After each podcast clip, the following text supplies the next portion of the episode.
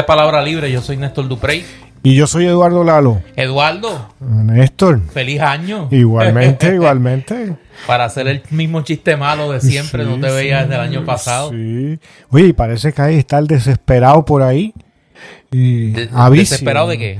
De que, exacto. No, yo sé de un montón de gente está desesperada, De pero... que apareciéramos de nuevo ah, nosotros. sí, claro, no, nuestra fiel audiencia estaba con un nivel de ansiedad eh, Sí. comprensible. No, no, comenzando ya a invadir la intimidad para, Sí, con, no, con, anuncios, con- planificadas con, con para, mensajes y cosas. eh, para escuchar el, el primer episodio del año. Así. Sí, sí, sí, Ah, sí. bueno, pues Así que a ellos. a todos los palabralibristas, tanto los que nos escuchan a través de las plataformas de podcast, a, través- a través de nuestra página eh, web palabralibrepr.com, nuestra cuenta de Twitter Palabra Libre PR y nuestra página de Facebook Palabra Libre PR, pues feliz año también. Este es el primer episodio del año 2023, el episodio 115 de eh, Palabra Libre y además a nuestro radio escucha de WPAB eh, y su repetidor acá en el área metropolitana.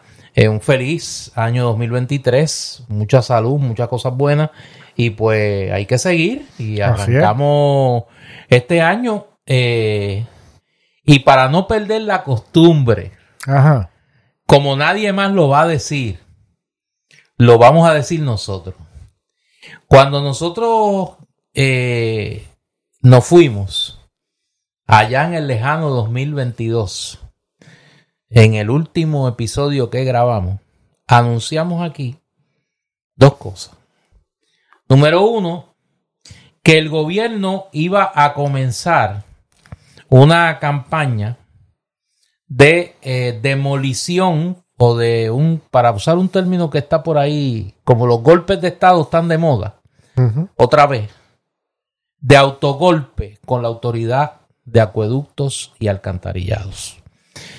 Y la época navideña, mientras estábamos con el triqui triqui triqui y este y el brandy de la tierra y las morcillas y todo lo demás, el gobierno ha estado curiosamente promoviendo historias en la prensa del país, particularmente la prensa afín al régimen, contándonos cuán mal está la autoridad de acueductos y alcantarillado. Ni hablar de los graves problemas en el servicio de agua potable que desde antes de irnos, habíamos comentado aquí, pa- particularmente la situación en el área de Santurce, decía que habían varios amigos eh, míos que viven allí en la comunidad Monteflores, que todos los días están sin agua, sin agua potable, y durante la eh, vacación navideña hubo varios incidentes sorprendentes de problemas con el servicio de agua potable. Ahora nos enteramos que pues eso no es nada porque como quiera más del 60% del agua eh, que es eh, trabajada por la autoridad se pierde. 65%. 65%. Eh, yo insisto, y Eduardo tiene obviamente los detalles de esta, de esta saga, pero yo entiendo e insisto que esto es parte de una estrategia del gobierno para, igual que hicieron con la Autoridad de Energía Eléctrica, llevar a la postración la infraestructura de la Autoridad de Acueducto para justificar su eventual privatización, que sería la tercera vez que el gobierno de Puerto Rico privatizaría el servicio de acueducto y alcantarillado del país. Ya en dos ocasiones lo hizo y en dos ocasiones hubo que readquirir eh, o cancelar el contrato y readquirir el control total de la corporación pública. Mira, Néstor, si hay un tema, en, por lo menos en esta, con este comienzo de este episodio, y, que quizás tiña bastante, no todo el episodio, es eh, el desastre de la administración pública, de las corporaciones públicas y de propiedad patrimonial ¿no? de- del país. Porque este asunto de autoridad de energía, eh, perdón, autoridad de acueductos y alcantarillados, tiene la vertiente que tú acabas de expresar. Es decir, que se hace del fracaso una virtud, porque el fracaso es lo que eh, permitiría la búsqueda de compradores. Y que hay un sector en Puerto Rico intermediario, como siempre. Intermediarios con España, intermediarios con, luego de la invasión del ejército de Estados Unidos en la colonia ya eh, estadounidense, que hace su fortuna de la política y de vender, vendernos, vender lo que construimos. De facilitar la venta. Facilitar la venta para que se nos explote de manera más eficiente. Pero ya hemos puesto lo que tú decías, ¿no? Cómo ya se empieza a preparar el terreno eh, para la venta de la autoridad de acueductos. Pero consideremos ahora lo que la prensa arroja sobre la situación de esa corporación pública en nuestros días. El hecho de que se invierta en el, tratamiento de aguas para perder, según la propia autoridad, el 65% del agua que produce, cuando el estándar internacional para eh, las compañías de agua no es que como máximo se pierde el 17%, lo que quiere decir que es casi sería como cuatro veces la pérdida.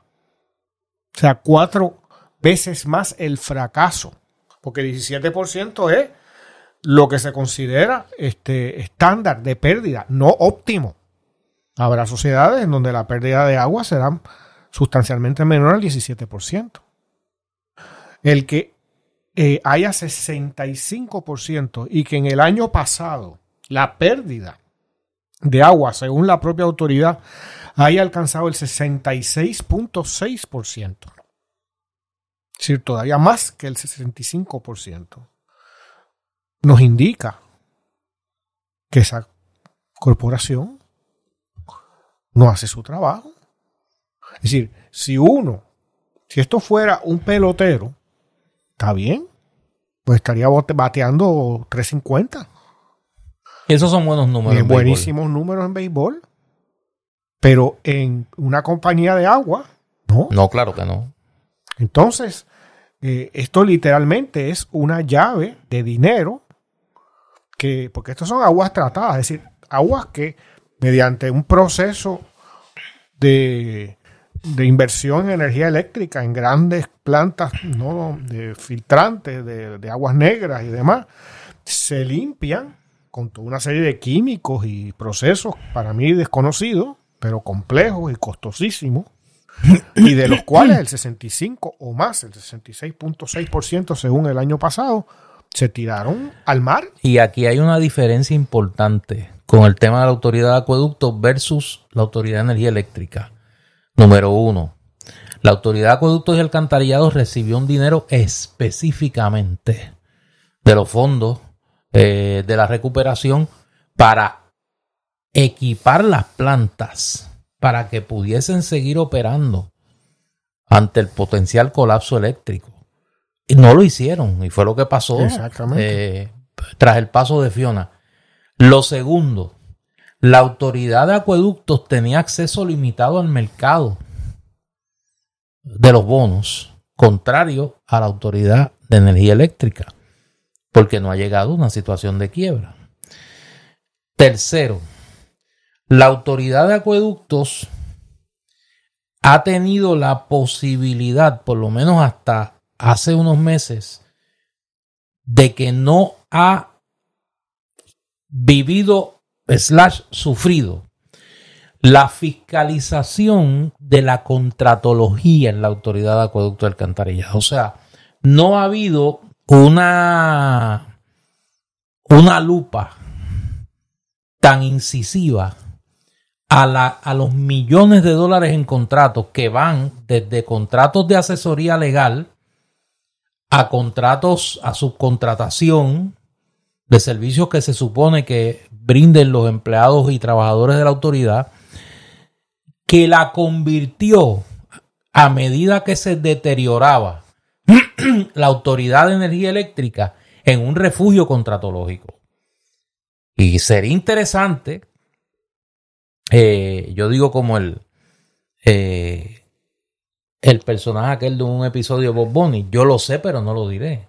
O sea, lo diré en su momento. Pero los nombres que se implican en el tráfico contratológico en la autoridad de acueductos y alcantarillados son bastante similares a los que hemos visto en otras corporaciones públicas. ¿Por qué?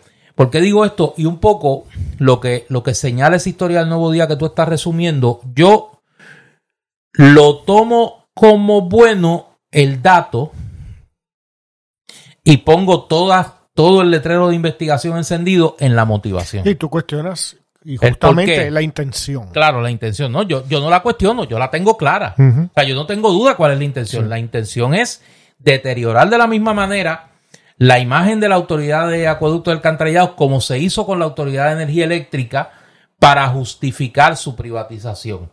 Recordemos que el caos de la autoridad de energía eléctrica en el huracán María, que es lo que crea el, la, como, como ahora le gusta llamar a algunos, la narrativa de que había que privatizarla, es luego de que señalado el serio problema de la infraestructura eléctrica en la administración de Alejandro García Padilla, se tomó la decisión de contratar a Lisa Donahue impuesta por los bonistas y el dinero que estaba destinado para la compra de equipo, para tener en condiciones por lo menos aceptables la infraestructura de la Autoridad de Energía Eléctrica, se utilizó para contratar a Alex Partners y a Lisa Donahue para administrar la autoridad. Y luego se contrató a aquel, aquel este ciudadano, eh, Higgins, que no era el, mayordomo de Magnum, este, que vino a darle un tumbe también. Y ese dinero no se utilizó para poner al día la infraestructura de la Autoridad de Energía Eléctrica. ¿Por qué te digo esto? Porque igual pasa ahora con el dinero que se asignó de la recuperación para poner en condiciones la planta. ¿En qué se usó ese dinero? ¿Por qué no se compraron los generadores para los que ya se había asignado un dinero para que esas plantas continuaran operando? Porque lo que no se dice, me parece a mí, es que una de las razones en este momento para el colapso de la infraestructura de la autoridad de acueducto es el problema de la infraestructura de la autoridad de energía eléctrica. Sencillo, se va la luz y las plantas no pueden operar. Y hay un problema con el mantenimiento de las plantas también. ¿Dónde está el dinero? Es la pregunta. Esa, es la pregunta que, que subyace todo lo que vamos a hablar, por lo menos en esta sección del episodio. Y a mi juicio, eh, es la pregunta que trágicamente eh, está en todo, en, en todo que hacer del gobierno, está presente. Porque una sociedad que debe, ciento, como he dicho tantas veces en estos episodios, 143 mil millones de dólares, ¿dónde está el dinero? Y es lo mismo que tú estás ahora, en lo particular de la, de la autoridad acueductos y alcantarillados, estás interrogándote. ¿Dónde está el dinero? que se asignó para plantas, para reformar esto? ¿Cómo el dinero de la Autoridad de Energía Eléctrica se fue en pagarle sueldazos increíbles a Lisa Donahue y a, y a, los contratados por, por ella? ¿Cómo hay todo un sector profesional en Puerto Rico que recibe una especie de pan, ¿no?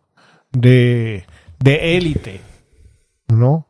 Eh, al hacer documentos legales o, al ser hacer dar servicios de ingeniería o de construcción o de algún tipo de servicio de contabilidad o de lo que fuera. Es decir, como un sector de cierto poder económico vive del gobierno, vive opulentamente. Son unos mantenidos del gobierno. Opulentamente del gobierno. Y esto nos lleva a que el final de esta historia, acueducto nos lleva a que se anuncie para julio un aumento del 2%. ¿No? Un aumento que es lo que, que hay que tener cara. Si tú, como autoridad, estás diciendo el 65% de la, del agua que yo produzco y que por la cual pagan nuestros consumidores se vota. Pero es que fue lo mismo. O sea, es el mismo libreto de la Autoridad de Energía Pues, Eléctrica. Claro, claro, pero se vota. Pero olvídate ahora del libreto y la intención. Si la realidad es esa, ¿no? ¿Con, con qué ca- cara tú pides un aumento? Porque es un aumento para tirarlo a la basura, para tirarlo al mar. El agua que tú eh, eh, tratas, la tiras al mar o la tiras a, la, a donde sea que hay un salidero, ¿no? Eh, en otras palabras, ¿para qué? Yo tengo una pregunta sobre eso. Eh, se me ocurre ahora y yo no soy acueductólogo. Yo mi relación con el agua es la que consumo eh, y la que uso. Eh, yo recuerdo en los años previos a la primera privatización de la Autoridad de Acueducto y Alcantarillado, la pugna con la Agencia Federal de Protección Ambiental que llevó inclusive al arresto de unas plantas de tratamiento eh, de la Autoridad de Acueducto y Alcantarillado. Sorprende y si se ha expresado, pues eh, corrijo en el acto, el silencio de la Agencia de Protección Ambiental, de la EPA, ante el deterioro de la infraestructura de, de acueducto. ¿Por qué? Deja ver cómo yo digo esto sin que vengan a acusarme de teorías de conspiración y todas esas barbaridades que dicen. Si la infraestructura de acueductos está tan mal como la propia agencia alega, ¿por qué la, Agencia de Protección Ambiental Federal no se ha expresado? No ha, no ha expresado por lo menos preocupación que la conozcamos en este momento.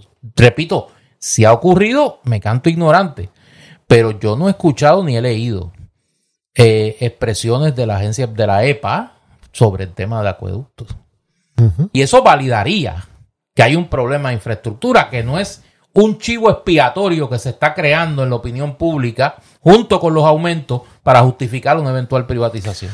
Bueno, pero tú imagínate eh, el asunto de la carestía de agua, de la sequía, del racionamiento que nos aqueja de cuando en cuando. ¿Con qué cara los ejecutivos de acueductos pueden justificar eso cuando votan el 65% del agua? Ni hablar del estatus, del estado, mejor dicho, de los, eh, de los embalses o el sedimento, Eso. la situación tal. No hay sequía. Realmente no. debería haber sequía nunca en Puerto Rico. O sea, no- puede haber sequía, pero no carestía de agua. ¿No? Al nivel que la tenemos. El se- problema no es que no llueva, es que las palanganas no están No, y que, eh, y que de la lo que, lo que sacas de la palangana, botas más de la mitad, exacto. nunca llega a, a- a- a quien le hace falta. Exacto. Entonces, es, es, es, por lo tanto, un, una ineficiencia atroz eh, que ahora se quiere utilizar para vender el patrimonio y beneficiar a estos recibidores de a los que reciben un pan de élite. Hay ¿no? que buscar. Sí. Hay que buscar, hay que hacer ese, hagan ese ejercicio. ¿Quiénes son los contratólogos de la autoridad de acueducto de Y alcantarillado? fíjate, a esto lo podemos conectar. Y se vamos a seguir hablando de algo muy similar de- y, y quizás iluminando la estructura que subyace todo esto. Con el- la noticia que ha creado escándalo del puente atirantado Oye, eso es increíble. de Naranjito. Si tengo aquí un- una información que apareció en el Nuevo Día, quiero citar con, con, Ese es el puente de cartón. con detalle. Bueno, pues no hay un puente de piedra. Pues Naranjito hay Eh, uno de fue cartón. Este, eh, en un artículo de David Cordero eh, Mercado. Buen periodista. Del Nuevo serio, Día. del Nuevo Día. Fíjate, tenemos estas informaciones que se desprenden acá y luego las comentamos. Mándame más y más me merezco, dime. El puente tiene tan solo 14 años. Jovencitito. Tú sabes. Un muchachón. 14 años. Hay puentes que tienen siglos y Claro. se usan. Eh, Pero tengo entendido que allí mismo en Naranjito hay un pueblo, en Corozal, por allí, eh, hay un puente de los tiempos España y que se usa que todavía la gente lo usa. Sí, imagínate. Pues este tiene 14 años. Ok. El otro tiene a lo mejor 140 años. Ok. Fallan el 50% de los ensamblajes, de los ensamblajes del puente. El 50%, esto es como acueducto, Sí, sí, sí. sí. que bota el 65% del agua. Aquí, la mitad de los ensamblajes no funcionan. Hay un problema, hay problemas de drenaje posiblemente desde su construcción. Esto es según los que investigaron, los ingenieros que investigaron el estado del puente. Se encontró que, cito, utilizaron cartón para rellenar parcialmente los orificios de las cavidades de los tendones y posteriormente se cubrieron con mortero. Es decir, que es como coger los bloques esos de cemento en lugar de ponerle cemento adentro, Lo- ¿Le pones cartón? le pones cartón Es que es más y barato. lo cubre con cemento. es que tú eres un mal Claro. pensado, era más barato. Seguro. No, no, no, es que eh, el- el- lo- los escándalos son extraordinarios, pero me maravillan también la- nuestros profesionales, ¿no? Eso, Ve acá, hay una pregunta así inocente. ¿Cuándo fue que se inauguró ese puente? En la administración de, del Partido Popular de, de Aníbal, eh, iba a decir García Padilla, este, No, no, de Aníbal Acevedo. Acevedo Vidal. Eso fue en el 2008. Ujú. Ok. Entonces, mira lo- los comentarios aquí de algunos de los, en- de la- los profesionales en los que estamos, estamos en sus manos. Dice el ingeniero José Izquierdo, para explicar esto, ¿no?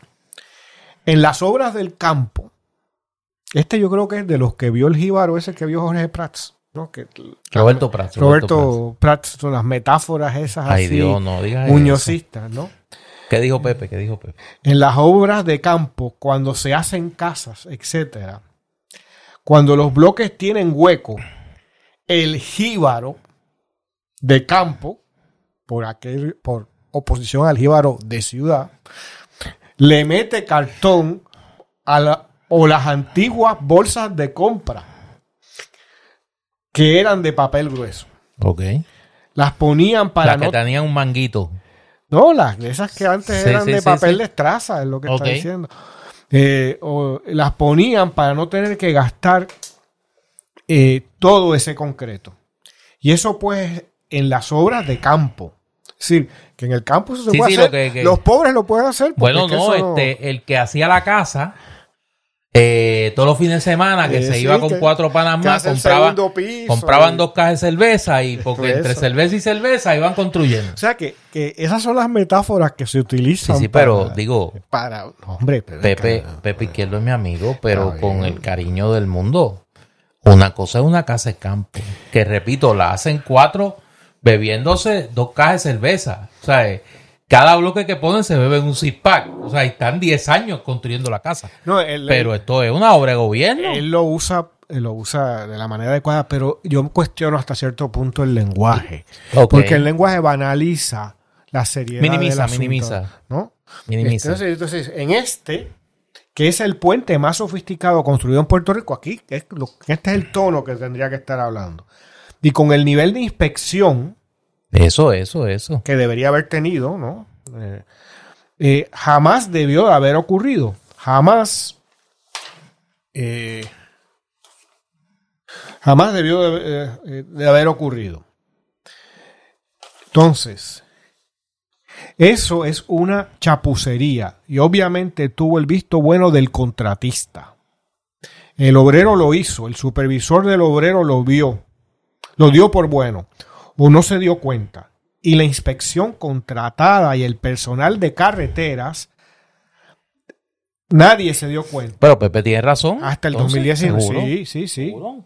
No, no estoy, pero estoy diciendo, ¿no? De que las palabras cuentan también. Y hay que hablar con, con sin una especie de populismo barato pero- para darle la verdadera seriedad a las cosas. Pero ahora que yo lo veo completo, a mí me da la impresión que lo que él quiere decir es el tono que yo te está. Quizás el, uso de las palabras no fue el co- no, no, no fue feliz. Pero yo creo que lo que él quiere decir es precisamente lo que tú te señalabas. Mire, esto no es Claro. lo- los, cuatro, supuesto. los cuatro panas construyendo una casa en el campo. Esto es una obra que, como él muy bien señala, tiene que haber tenido un nivel de inspección eh, cónsono con la inversión pública estatal y federal. Así que Entonces tenemos aquí a la ingeniera María Ayala, que es la que se suponía que supervisara el proceso entre el contratista, que era un contratista, una compañía de Estados Unidos y el gobierno de Puerto Rico. Y ella dice, nadie levantó bandera sobre las deficiencias o desviaciones en los estándares de calidad. O sea que se lo despacha yo no sé nada, yo llego ahora mismo. de eso, cuando esa era su función. Claro. ¿No? O sea, en otras palabras, es Ah, como, como nadie dijo nada. como nadie dijo, otros son los... los- Exacto. Pero es ella la que tenía que decir. Y aquí es donde viene la cosa que nos desvela la misma intención que tú encontrabas en la autoridad De acueducto. de acueductos y alcantarillado. Y dice el periodista, a pesar de toda la evidencia recogida en las propias inspecciones de la autoridad de carreteras y transportación y los estudios en profundidad que muestran vicios de construcción, el primer ejecutivo de la corporación pública, Edwin González Montalvo, argumentó que a partir de la llegada de, de su de la llegada en el 2021, de su llegada en el 2021 no a la agencia, el enfoque ha sido rehabilitar el puente, dejando al lado la adjudicación de responsabilidades, es decir, validar el tumbe. Pasemos la página. Pasemos, que, que a quién no te recuerda, eso es como que lo hemos oído Ay, Dios. tantas Eso es una veces. expresión García Padillec. No, Pasemos y la página. gansteril, Pasemos la página. y gansteril y corrupta. No miremos hacia atrás. No, no miremos a los que sabemos que son eso. responsables, que son nuestros cuates, que son los nuestros, Los panitas. ¿no? Y esto es lo que es el Que descaro. eso lo construyó las piedras construction. No voy. Desde el 2002, la Autoridad de Carreteras y Transportación ha tenido 11 directores ejecutivos, siete de ellos a partir de la inauguración del puente, que ni, ni vieron ni nada, que han que no han adjudicado responsabilidad por las fallas en el puente. Mientras, al menos desde agosto de 2008, aquí está la contraparte, ¿eh? y tenemos la, la otra parte de la respuesta. Al menos desde agosto de 2008, es decir, desde la inauguración del puente, Las Piedras Construction, Construction ha acumulado, y escucha, está sentado, Sí. 341 millones 105 mil 224 dólares 341 millones en contratos para servicios de carreteras y puentes según el registro de la oficina del Contralor según el mismo director de, de la autoridad de carreteras y transportación Edwin González Montalvo el que acaba de absolver a todo el mundo Es decir, que despachó la cosa. en lugar de seguir haciendo estudios sobre estudios. Es decir, en lugar de saber la verdad y ver quiénes son los ¿Para qué vas a responsables, investigar? nos enrollamos las mangas. Mira, babosería muñozista, ¿no? Fíjate Populismo, que las populismo. imágenes son las mismas. Populismo, el populismo. ¿no? Nos Son enrollamos las las mismas desde, desde los 40 y Muñoz. Es decir, no decir nada. Nos enrollamos las mangas y vamos a ejecutar. Y entonces en eso que se lleva a cabo la subasta para poder arreglar este puente y poder movernos hacia adelante, tenerlo ya solucionado. Ah, fíjate que habla en con fragmentos de frases hechas. No hay ni nada concreto. O Y sea, y en conclusión, vamos a arreglar el puente. No vamos a investigar por qué se construyó tan deficientemente y le vamos a seguir otorgando contratos a quien hizo esa a chapucería. quien, le, a quien le hemos pagado 340 Por eso, por eso. millones. Y Por no eso. solo eso, sino que ahora es el tumbe mayúsculo. Y nos lo dicen en la cara. El costo del puente originalmente fue de 31 millones y por lo que ya vemos, seguramente superinflado. Y aquí Claro. se llevaron... ahí vienen los orders, no ahí viene este, eh, no, y no, y que están metiendo cartón en lugar el de modo concreto. operandi tradicional, ¿no? ¿no? y tienen los cinco, eh, problemas de corrosión y 50% de los eh, ensamblajes en mal estado, etcétera. El costo de la reparación, ¿tú sabes cuánto es? 25.9, es decir, 26. Es hacerlo de nuevo. Es hacerlo casi hacer, es, casi el costo original. los que tú contrataste hace 14 años, que te vuelvan a hacer, que te vuelvan a hacer el contratito. ¿No? Esta cifra ya consta en el contrato que la Autoridad de Carreteras y Transportación firmó el 18 de octubre del 2022 con Ferrovial Construction Puerto Rico, compañía que iniciará este enero los trabajos de rehabilitación del puente.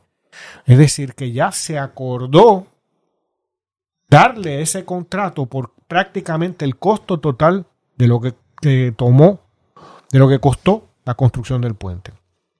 Y aquí nos lleva esto. Una vez ya se hace la liquidación, esto es lo que dice el director de la agencia de, transportación. Una vez ya se hace la liquidación, todas esas retenciones que se le pagaron al contratista, pues la autoridad perdió quizás la oportunidad de tener ese dinero y utilizarlo y decir, pues esta parte no te la voy a pagar porque no cumpliste con X, Y o Z. O sea que se perdió. En otras palabras, ya tienen, ya dieron, concedió el director de, la, de carreteras la inmunidad. No te preocupes. No, que no, si él paga, ya no se devuelve. Aunque no se cumpla con, con, con el dinero para hacer un puente del pueblo de Puerto Rico. Si ya lo se pagó, olvídate. No tienes que cumplir. Bueno, y aquí tenemos un corolario. Pedro Pierlumicista en este asunto. Y es que hay un titular en donde Pedro Pierluisi opina y me quedo en silencio por la lucidez de sus palabras. y cito que, la, que, que, tíralo, tíralo. que eh, él opina que es responsabilidad compartida los vicios de construcción. ¿Compartida entre quiénes? Entre el gobierno, entre y, el gobierno y el contratista. Pero mira su clase de, de balbuceo, ¿no? De, cuando le, le preguntan los periodistas, y cito, aquí puede haber responsabilidad compartida. Esto es un asunto bien complejo. No es tan fácil como decir la responsabilidad la tiene el contratista o los funcionarios de gobierno debieron haber tomado otra decisión. Es que aquí cuántas partes hay, Néstor, en este asunto. Dos partes, el, gobierno, el gobierno y el contratista. Ok, entonces eso no es muy complejo. No, claro que no. Ah, bueno, lo que pasa que ahí entra otro elemento y que yo creo que es el que permea en esta cosa, como en tantas otras. Las piedras construction no es una persona, es una persona jurídica, pero está compuesta por individuos que son aportadores a la campaña del PNP y el Partido Popular, de ah. ambos, de ambos. Entonces se vuelve complejo. Sí, no, no, por eso es que él dijo la complejidad. Él no explicó la complejidad. Cuando él dice, este es un asunto, esto del puente es bien complejo, la complejidad es el contubernio de estos empresarios con el bipartidismo. Con el bipartidismo. Por eso. Esa es la complejidad. Pero no es nada complejo. Hay dos partes. Exactamente. ¿no? Tú sabes, el resultado final de esto es que, como informa la prensa hoy, el Nuevo Día en particular, desde el que se construyó desde agosto del 2009, o sea, menos de un año o alrededor de un año luego de inaugurarse, un estudio de entonces, del 2009, cuando era nuevo, encontró que la superficie de la estructura se movía, no se bandeaba de un lado a otro. Y estamos hablando de una estructura larga que pesará miles de toneladas, pues se movía de un lado a otro 21 centímetros al año. de haberse hecho. Se estaba 21 cen- corriendo, se O estaba sea, corriendo. se iba de un lado a Sí, otro, sí, sí, sí. no, de la carretera, que está en el aire. Y, o sea, no está en el aire, está con pilotes y, y- y los tirantes esos, ¿no? 21 centímetros. 21 centímetros es aproximadamente 13 pulgadas. Se iba moviendo. Tú imagínate que una carretera se mueva. O piensa tú un condominio, un edificio alto, un apartamento alto de un condominio. Que un huracán que se mueva un pie para un lado y para otro En el bamboleo. en el bamboleo. Eso es al año de construir el puente atirantado de Naranjito. Increíble. Y que ya se sabía en el 2009. O sea que cuántos jefes de agencia como el fulano este Montalvo, ¿no? ¿Cuántos gobernadores sabían eso y más lo que nosotros Bueno, no sabemos? eso es fácil. Y, y callaron. Y como ahora este está pidiendo públicamente que, que, que no se enjuicie a los responsables.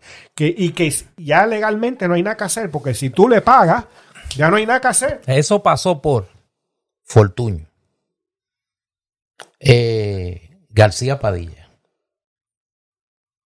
Eh, Rosselló, Ricky, Wanda. Ros- Rosselló, Wanda Vázquez y ahora Pierluma.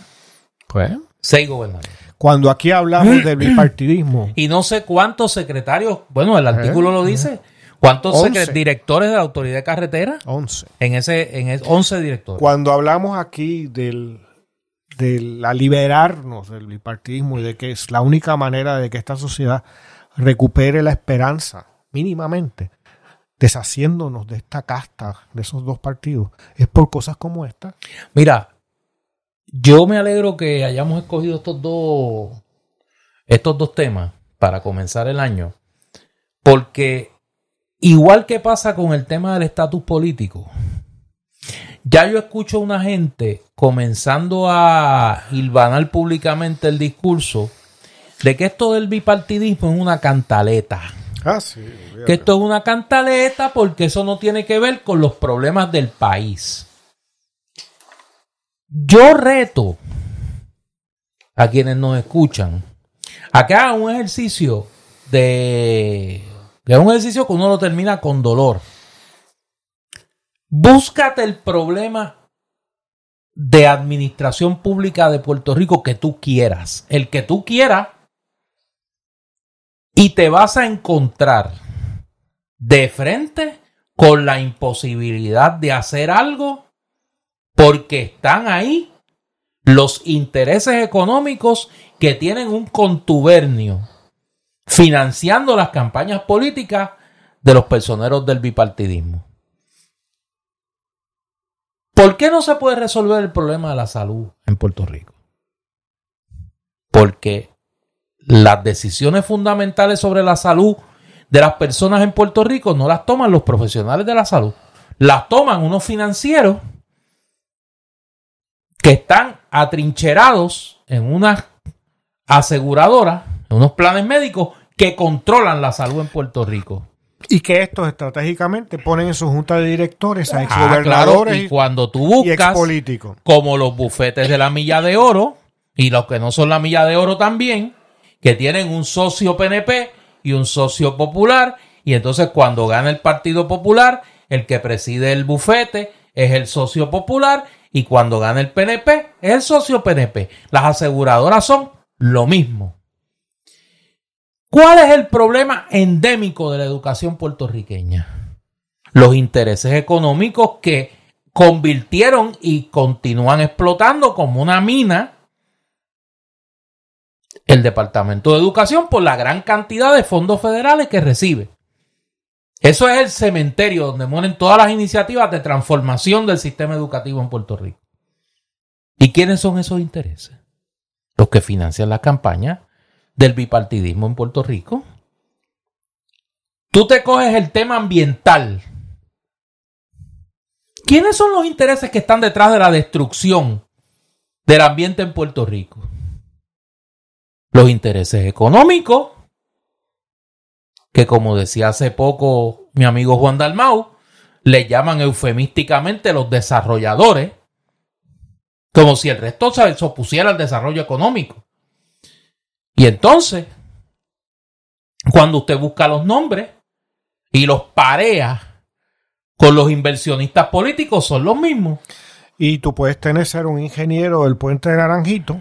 Claro, y eso es lo que voy. Y tener una violación crasa de los recursos naturales y de la naturaleza y justificarla y tener al amigo que lo mismo que te hace, te libera el dinero para el puente, te libera el permiso para hacerla. Y así sucesivamente.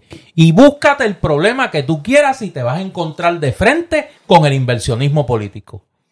Y la, y la, y la compra de la voluntad de los funcionarios públicos en Puerto Rico. ¿Por qué te traigo esto? Antes de irnos a la pausa cultural, porque si no nos va a dar algo.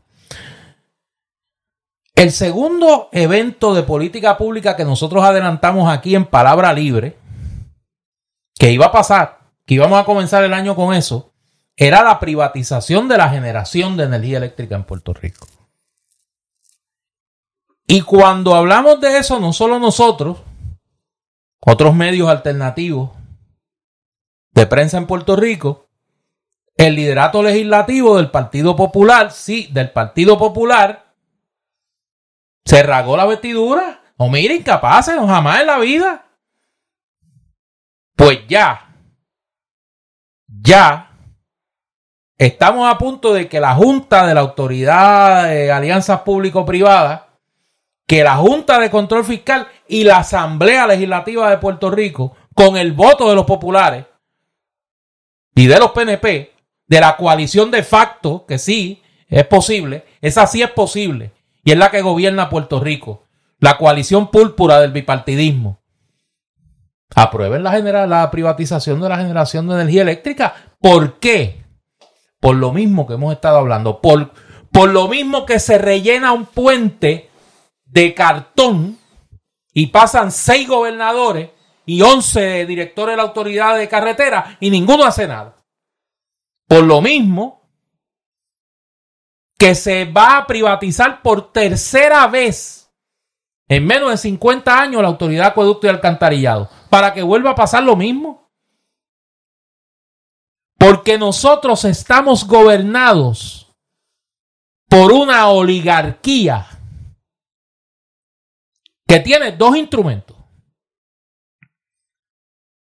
Los representantes foráneos de esa oligarquía, los bonistas, que tienen a la Junta de Control Fiscal, que gobierna y protege sus intereses, y los inversionistas locales y el capital ausentista, que tiene como sus representantes en la mesa a un gobernador y a una asamblea legislativa controlada por dos partidos distintos de nombre, pero que actúan en concierto y común acuerdo para proteger esos intereses. Aquí no se puede aprobar un pagador único, un seguro universal de salud por el contubernio de las aseguradoras con el liderato legislativo y con el gobernador. Aquí no se puede reformar la educación puertorriqueña por la protección que la Asamblea Legislativa del Partido Popular y del PNP le dieron a los inversionistas de la educación en Puerto Rico. Aquí no se puede proteger el ambiente.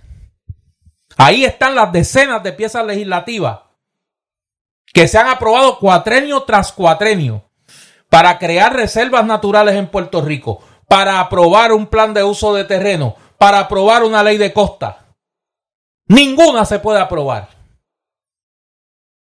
Porque los inversionistas foráneos y locales han comprado la Asamblea Legislativa de Puerto Rico, el liderato legislativo de Puerto Rico, al liderato popular y PNP.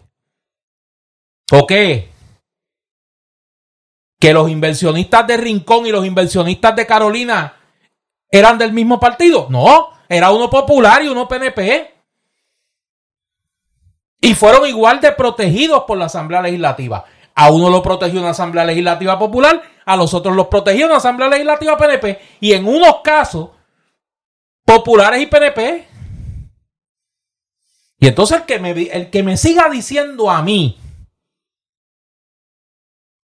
que el bipartidismo en Puerto Rico es una majadería no entiende de lo que se trata o es un cómplice de lo que se vive en Puerto Rico. Lo segundo. Es un cómplice de lo que se vive en Puerto Rico. Mire, cuando una, cuando su madre, su abuela, su abuelo tiene que contar las pastillas que va a comprar porque el dinero no le da.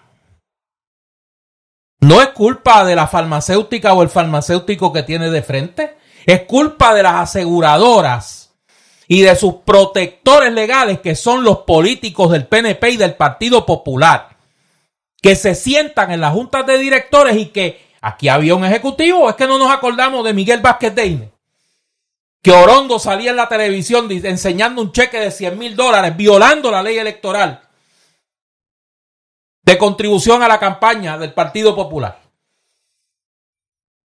Y no nos acordamos de la junta de los planes médicos que tienen políticos populares y políticos PNP. Y entonces hablemos de que el bipartidismo, de que la denuncia del bipartidismo es una majadería. Hablemos entonces que eso es una majadería. La colonia y la corrupción son el principal impedimento para adelantar una agenda de país que ponga a la gente como prioridad. Aquí la prioridad son los intereses económicos de la casta que ha comprado el liderato del Partido Popular y el PNP. Y eso es el colonialismo. Ese es el colonialismo. Entonces nosotros tenemos una junta de control fiscal que se defiende a los grandes intereses. Estos son los, medianos intereses. Aquí no se va a hacer nada que atente contra los bonistas. Pero esos son honestos. Esos lo dicen. Con su boquita de comer. No fingen ser servidores públicos. Como esta casta de hipócritas que es el liderato político popular y PNP. Que por un lado de la boca dicen que van a proteger los intereses del pueblo de Puerto Rico y por el otro lado hacen los, los fundraisers, hacen la fiesta, hacen la francachela con los inversionistas políticos. Y por eso usted los ve. Y esa es la ventaja ahora de las redes sociales. Hay de los que se pasean en las fiestas que ellos saben de quién yo estoy hablando. Hay de los que se pasean en las fiestas con los inversionistas políticos y con sus empleados que están sentados en la Asamblea Legislativa. Y después dicen que qué, que critican a la partidocracia en Puerto Rico. ¿Cómo? Periquita con guantes, como decía José Arsenio. Periquita con guantes. No, no, y ya es hora de llamar las cosas por su nombre en Puerto Rico. ¿Por qué? Tú perdona que yo me desahogue. Mm, siga usted. Cuidado con los que están disfrazando de, entre comillas, análisis, entre comillas, objetivo, una agenda para lavarle la cara al bipartidismo en Puerto Rico. Y eso es las principales comentaristas de la radio ah, no, no. y de la televisión en Puerto Rico. Que haga algo un dirigente independentista o un dirigente de Victoria Ciudadana. Pero llegan al punto de justificarlo todo. Llegan al punto de justificarlo todo. Y hay que tener cuidado en estos dos años con esas agendas disfrazadas de neutralidad pero que pretenden lavarle la cara al bipartidismo en Puerto Rico. Por eso nosotros aquí en Palabra Libre, primero, vamos a seguir. Y segundo, no vamos a cejar en nuestro empeño. De quitarles la careta. De quitarles la careta a los testaferros del bipartidismo en Puerto Rico. Y a los testaferros de la corrupción en Puerto Rico. Dicho eso. Me uno a tus palabras vamos a pasar a nuestra pausa cultural. Viste que yo parecía que había empezado lento, pero. ¿Sabes? Metió el cloche. Sí, cambió de velocidad. yo tengo mi manera de ser. yo tengo mi manera de hacer las cosas. Mira. Cambió el tractor. Por, digo, el tanque.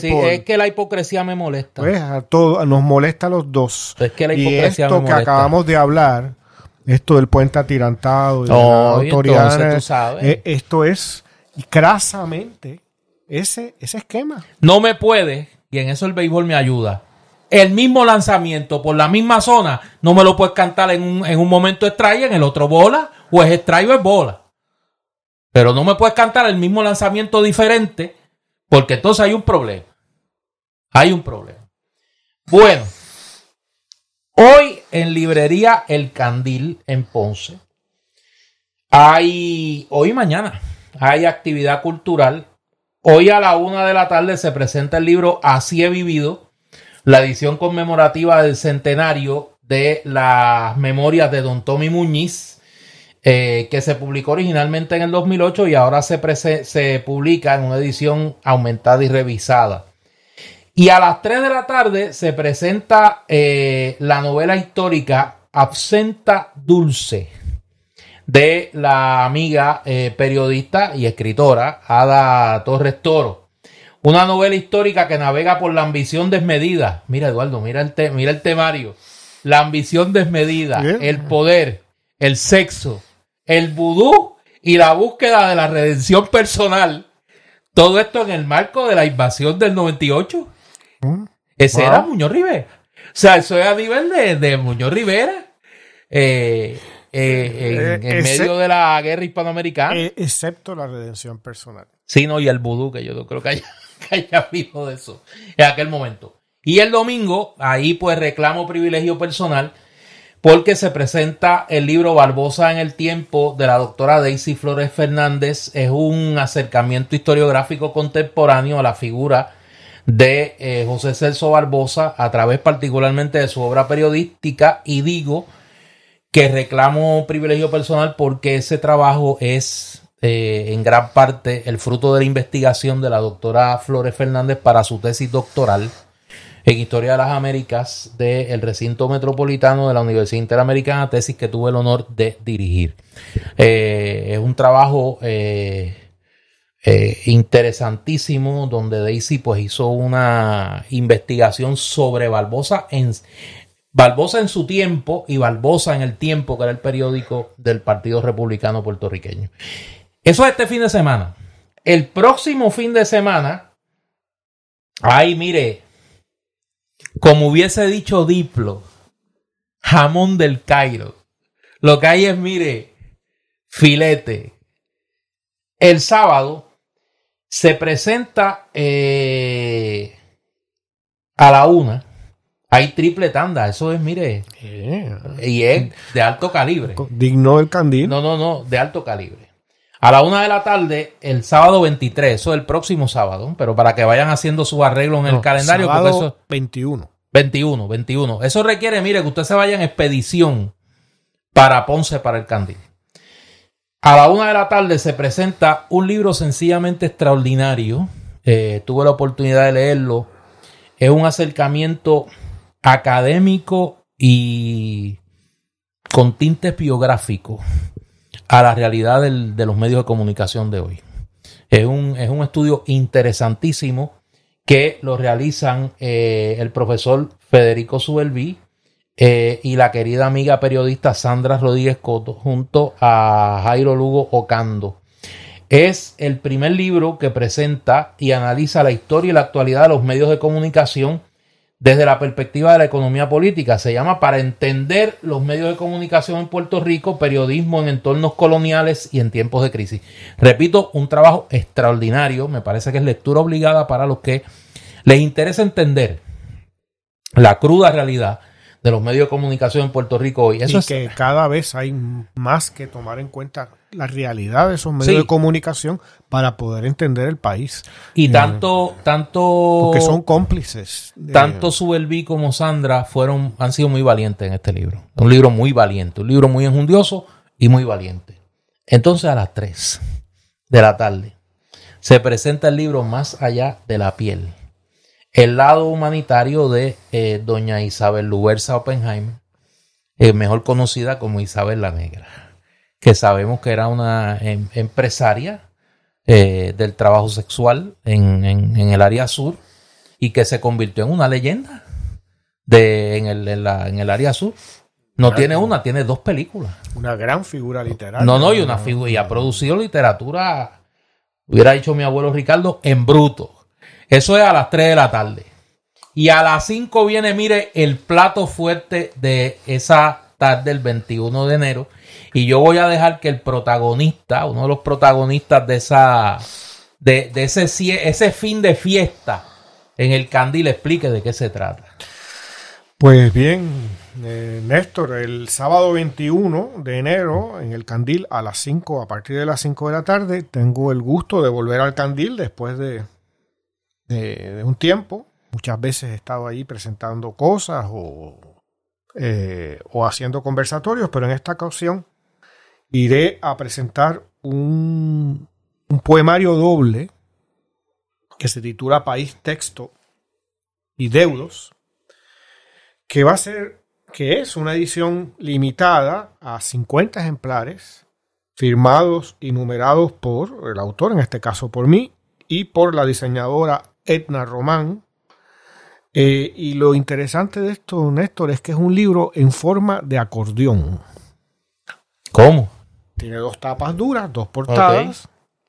Y si tú puedes leerlo como un libro normal, moviendo páginas, pero si lo abres, se extiende hasta casi nueve pies y se convierte en una sola imagen donde están los textos junto a una serie de dibujos míos y por la parte de atrás, bueno, eso es un poemario completo.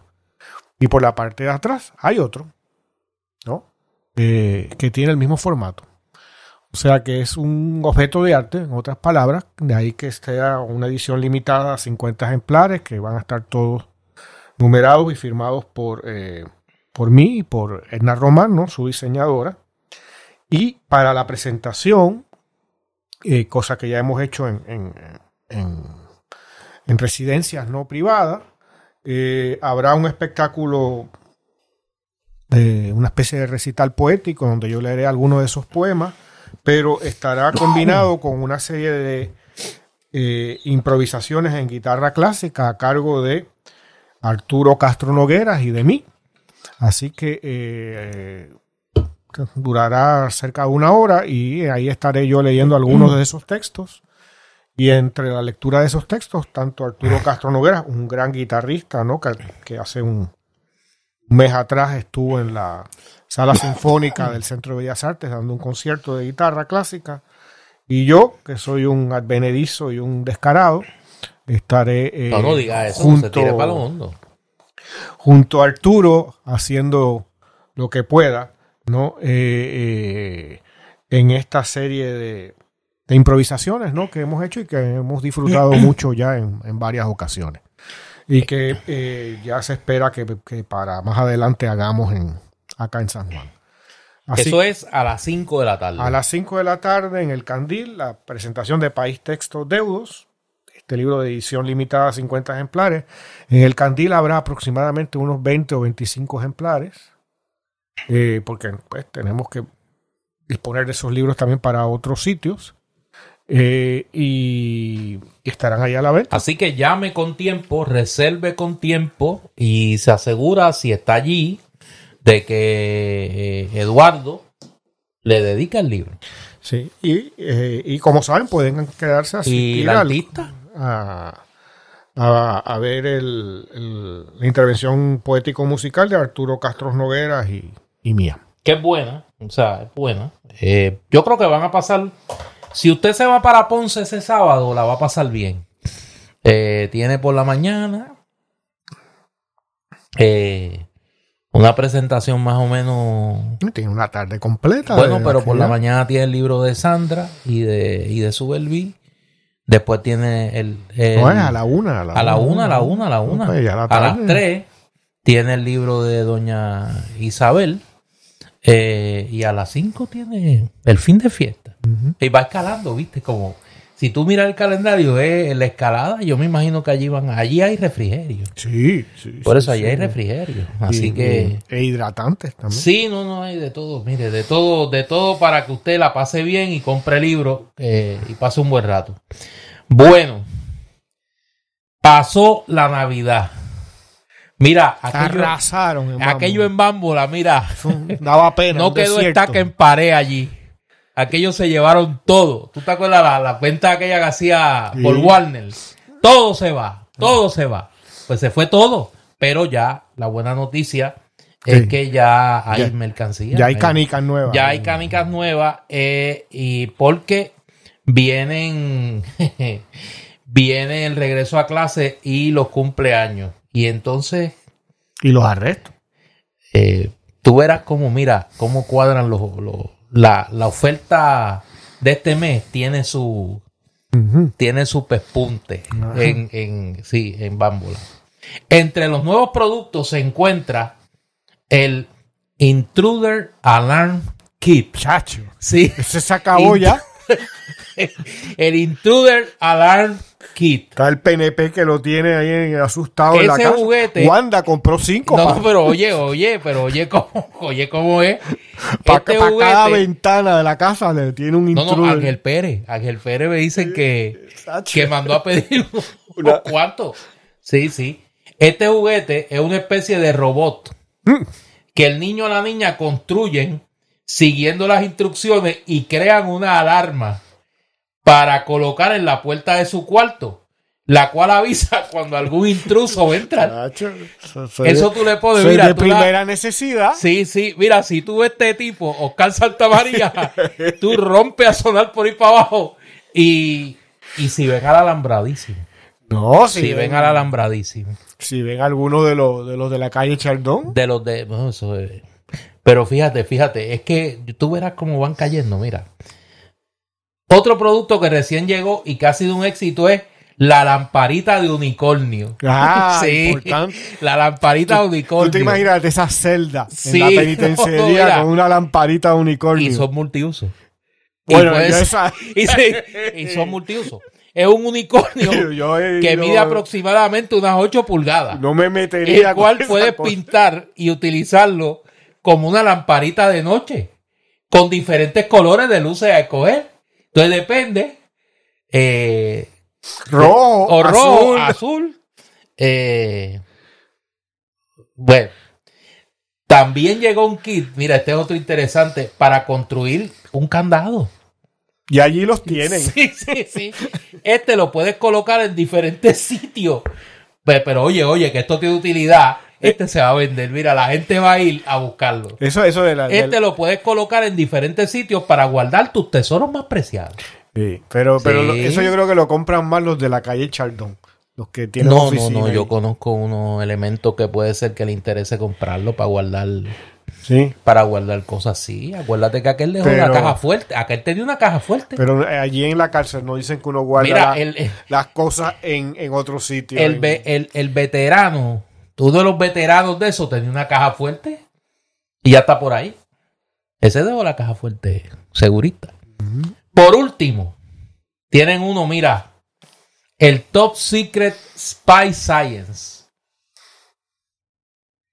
¿Y eso? Este kit incluye varias misiones que como todo un espía secreto tendrás que descifrar las pistas para dar con el secreto. Fíjate, Eso es para entrenar a los agentes. Eso es como para. Ese se va a vender mucho para los agentes. Y uno que otro que no es agente que quiere, mira, tal este. Conocer al enemigo. Sí, quiere conocer al enemigo o a los amigos. A veces, a veces este. Mira, para lo- los futuros alambradísimos. Por eso te digo, porque para un Mm. alambradi- para un alambradísimo en, en, en- en proceso, en entrenamiento. en entrenamiento, pues puede ser bueno. Recuerda darle like y follow a la página de Facebook e Instagram bajo Bambola Juguetes y visitar nuestra, eh, nuestra página web bambolajuguetes.com. Igual puedes visitar en el horario de lunes a sábado de 10 de la mañana a 5 de la tarde en la calle Chaldón en Atorrey. Si usted ya pues sabe que tiene una visita por allí en la cercanía, pues haga sus arreglos para que no le, no le conflija. Entonces, Oye, Néstor, me dicen que. espérate, espérate, que tengo, tengo una cosa aquí. Ah, ok. que me habían pedido que anunciara.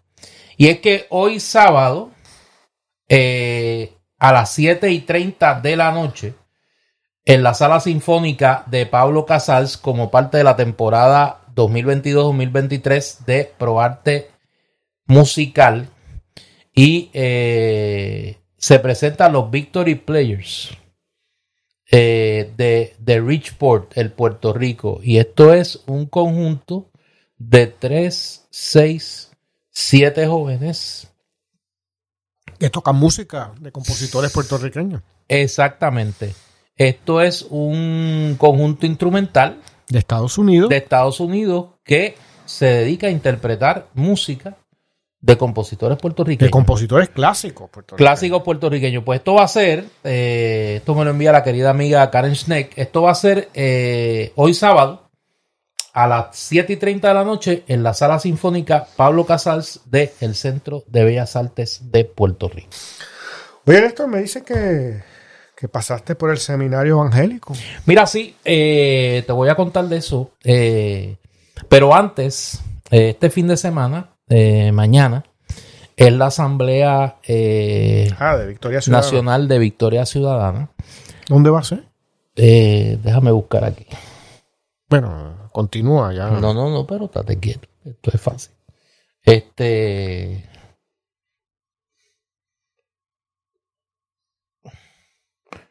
Bueno, no, espérate, espérate. Pues eso es lo bueno de hacer las cosas en vivo. Esto va a ser en el Teatro América en Vega Baja, mañana domingo a las 10 de la mañana. Fíjate, un teatro yo creo que cabe más gente que, que, en, el, tercer piso. Que en el tercer piso del, del Comité del Partido Popular.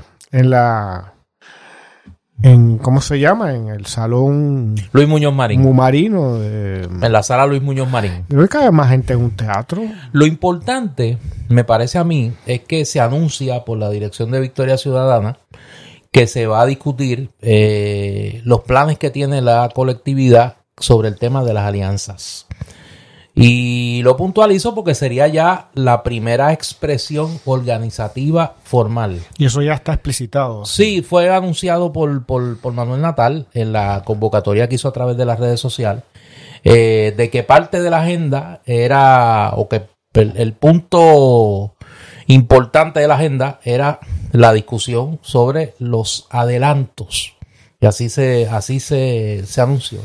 Los adelantos con el tema de las eh, la posibilidad de una alianza electoral con el Partido Independentista puertorriqueño. En ese sentido que quería brindar esa información pues, de entrada para eh, contextualizar el evento con el que señala. Yo estuve eh, ayer viernes en el Seminario Evangélico de Puerto Rico, en un conversatorio que se dio allí, que no se le dio publicidad, que no, no era una actividad mediáticamente dirigida, ni proselitista con eh, Juan Dalmao y un grupo de dirigentes del pueblo evangélico de Puerto Rico, Seminario Evangélico, que es una institución eh, más que centenaria, entiendo yo, que dedicada a eh, promover la educación en el evangelismo histórico de Puerto Rico.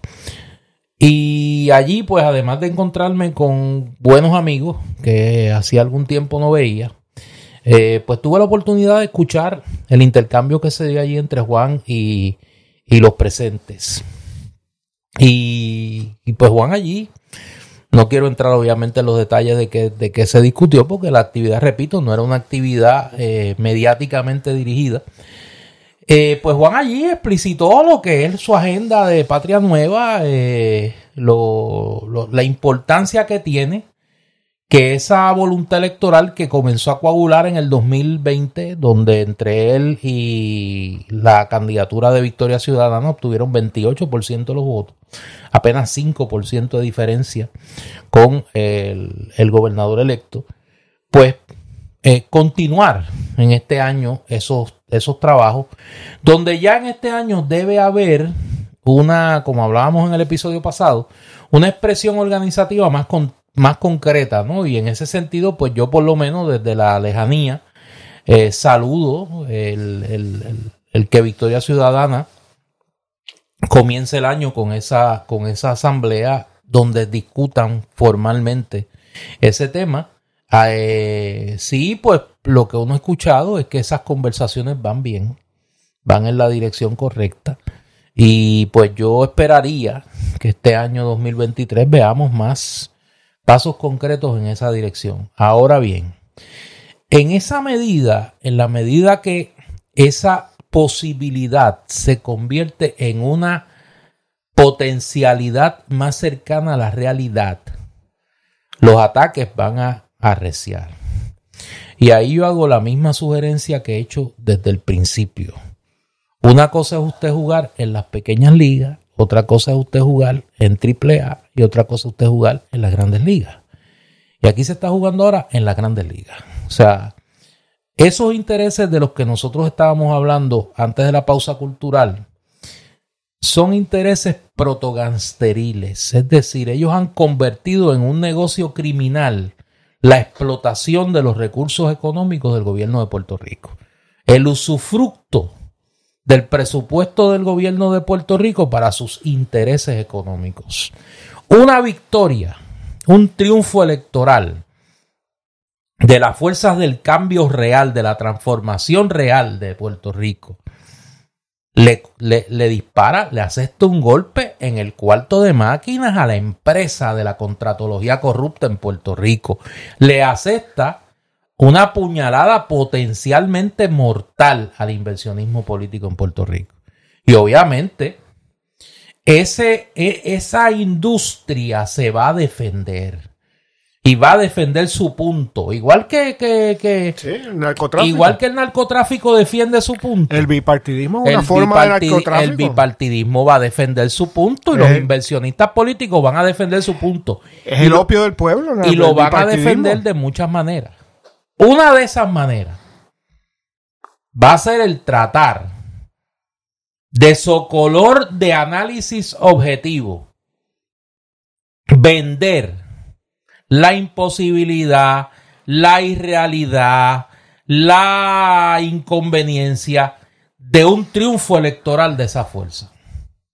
Y eso va a requerir de esas fuerzas, y particularmente de las dos figuras principales en esto, de Juan Dalmau y de Manuel Natal, un nivel no solo de desprendimiento patriótico, como hemos hablado aquí, de madurez política, de ecuanimidad, de ecuanimidad y de sagacidad frente a lo que se avecina. Y yo añadiría una cosa, de humor.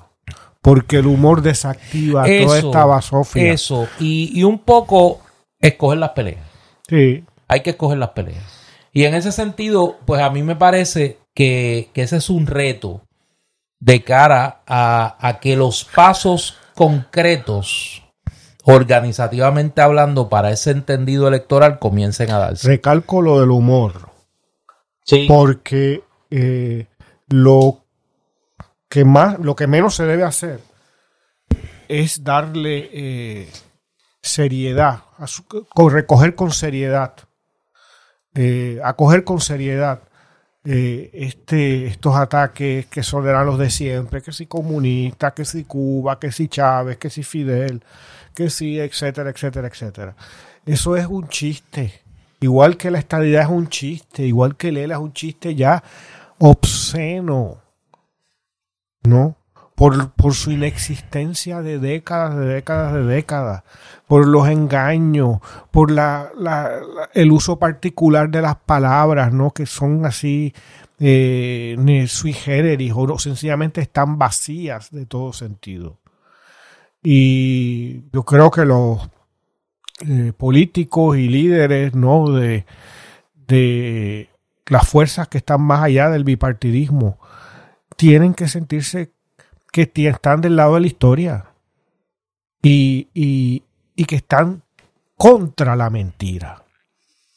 Y la forma de desarticular la mentira es quitándole la solemnidad con que eh, esta gente se ha construido, todo esto de ser honorable y todas las estatuas de estos falsos próceres, ¿no? De todos los Muñoces y Hernández Colones y todos los Ferreces y, y todo ese tipo de cosas. Eh, y, y desarticularlos con el sarcasmo y la indiferencia del humor. Y eso es importante porque no hay que darles, cogerlos con seriedad. Es imposible coger con seriedad a los líderes del Partido Popular o del Partido Nuevo Progresista. Mira, y quiero aprovechar, eh, como estaba hablando del encuentro en el seminario evangélico, allí tuve la oportunidad de saludar a dos grandes amigos. Saludé a mucha gente, pero dos amigos, eh, uno que hacía tiempo que no veía, que es el reverendo Juan Vera, querido, querido amigo. Y a una de las figuras, yo, yo le suelo decir a él, a él en persona, que ahora lo voy a decir públicamente, yo cada día es menos el, el número de personas en Puerto Rico que, que respeto. Porque en Puerto Rico la impostura y la, la hipocresía como modo de vida se ha entronizado en el, el cuerpo social de una manera bastante repelente. Pero una de las figuras que más yo respeto, quiero y admiro en Puerto Rico es Luis Rivera Pagán. Ah, el doctor Luis Rivera Pagán, eh, uno de nuestros más prestigiosos y granados intelectuales, que recién celebró sus Su- 50 sus eh, 80 años. sus 80 años y sus 50 años de quehacer teológico en Puerto Rico, tanto él como otro querido amigo, hermano, y que junto a Luis y junto a- al arzobispo de San Juan, Roberto González Nieves, yo a nivel personal le debo mucho. Y es Wilfredo Estrada Adorno, el reverendo Wilfredo Estrada Adorno. Eh, tanto Wilfredo como Luis celebran sus 50 años en el quehacer teológico en Puerto Rico. Quehacer que no es fácil y donde ambos se han distinguido, no solo en Puerto Rico, sino fuera de Puerto Rico. También vi allí a una persona que quiero mucho y respeto mucho, fue mi profesor en la universidad y que pues he seguido su obra toda, la- toda mi vida adulta, que está eh, pasando por una situación de salud eh, complicada, pero estaba allí, que es Sammy Silva Gotay. El doctor Samuel Silva Gotay, que estuvo allí, lo vi y me, me alegró mucho verlo. Y lo digo porque igual que hablamos de la corrupción, hablamos de, de estas carencias morales de la casta corrupta, aquí hay mucha gente buena en Puerto El Rico. país existe por gente como Luis Eso. Rivera Pagán, Samuel Silva y, Gotay y, y en ese tantísimos otros espacio de ese y en ese espacio tan caricaturizado tan denostado muchas veces con razón del evangelismo del cristianismo en Puerto Rico. Hay mucha gente buena. Y hay mucha gente que vive realmente la palabra de Cristo día a día y que, y que hacen y, y que no son católicos protestantes. y que no son ni católicos protestantes ni andan por ahí haciendo ni están y alborotando eh, perturbando la paz eh, y- como el católico y protestante. tratando de traficar el odio como como como, como el católico protestante. como palabra así o palabra llamado Pedro Rosselló. qué fuerte Este, Y como la institución que alberga sus eh, papeles sucios, Ay, que le llaman biblioteca, para conseguir este que le aprueben títulos que no valen nada, gracias al católico protestante. ese es el título del libro el libro católico protestante Yo lo sé, por eso digo, me refiero al católico protestante Ay, y su Dios. incoherencia solo comparable con la de Muñoz Marín. Ay, Dios, qué fuerte. Mira, eh, oye, nosotros nos fuimos de vacaciones navideñas y se revolcó Te el mundo. confundiste, te confundiste. No, nosotros no fuimos de vacaciones navideñas. Es que yo tuve unas navidades complicadas. Eh, No te digo por lo del católico protestante. Ah, no, no, no, no, yo no me confundí, lo que para que no me quiero meter en ese tema. No, yo no me quiero meter en ese tema. Yo, yo, es obvio que no quiero hablar del asunto. Eh, nosotros nos fuimos de vacaciones. Te decía que mi- mis navidades fueron buenas, pero tuvieron su, su cuota de complejidad. Pero el mundo estaba revuelto. Oye, ¿y tus amigos en Brasilia? Eh, Bueno, mis amigos en Brasil. eh, Tú estabas ahí con, con la fuerza, no, no, no, yo estoy, yo con estoy la claro fuerza allí. que, que No, no, yo estoy claro allí. No, mira. Eh, voy a. Yo no suelo, a pesar de que. De que en el podcast se puede. Se puede usar el lenguaje de una forma mucho más liberal que, que en la radio comercial. Eh, hay que estar pendiente a cuando lo digo, porque voy a hacer, voy a citar a un destacado eh, hombre de Estado latinoamericano que lo admiro y creo que era eh, es un paradigma de cómo ser gobernante en democracia, que era Rómulo Betancourt. Y Rómulo Betancourt dijo una cosa, eh, lo dijo en varios contextos, y yo pues lo cito un contexto muy particular. Y voy a hacer, el, voy a hacer la anécdota. Eh, este año precisamente se conmemoran los 60 años del golpe de Estado contra el profesor Juan Bosch. 25 de septiembre fue derrocado Bosch, pero Bosch eh, toma posesión en febrero, del 27 de febrero de 1963.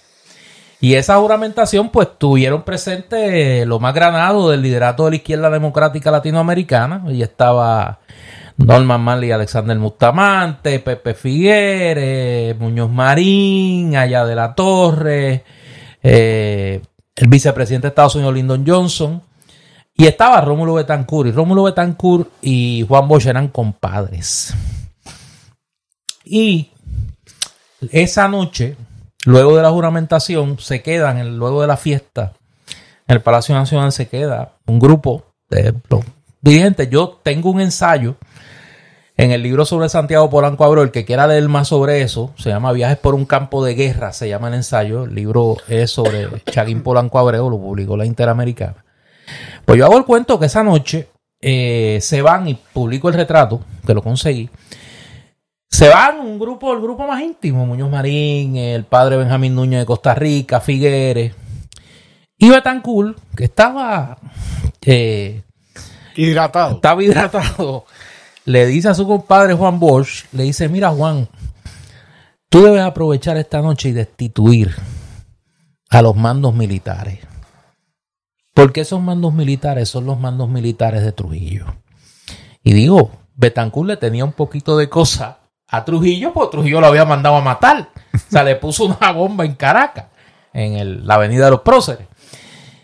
Y Bosch le dice, mira, este, pues, Rómulo, yo, mire, compadre, yo no voy a hacer eso.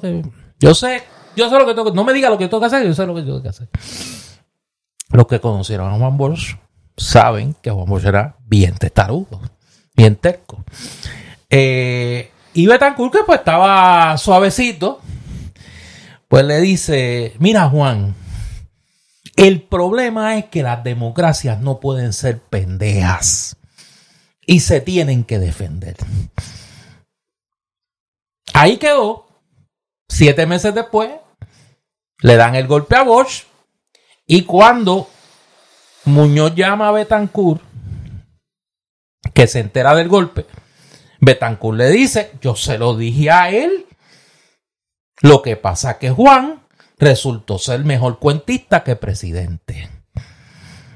Esto lo decía su compadre, que después ahí comenzó un distanciamiento entre, entre Betancourt y Bosch, no así con Figueres, igual con Muñoz Marín. Digo esto porque, contrario a lo que pasó en Estados Unidos el 6 de enero del 2021, 21.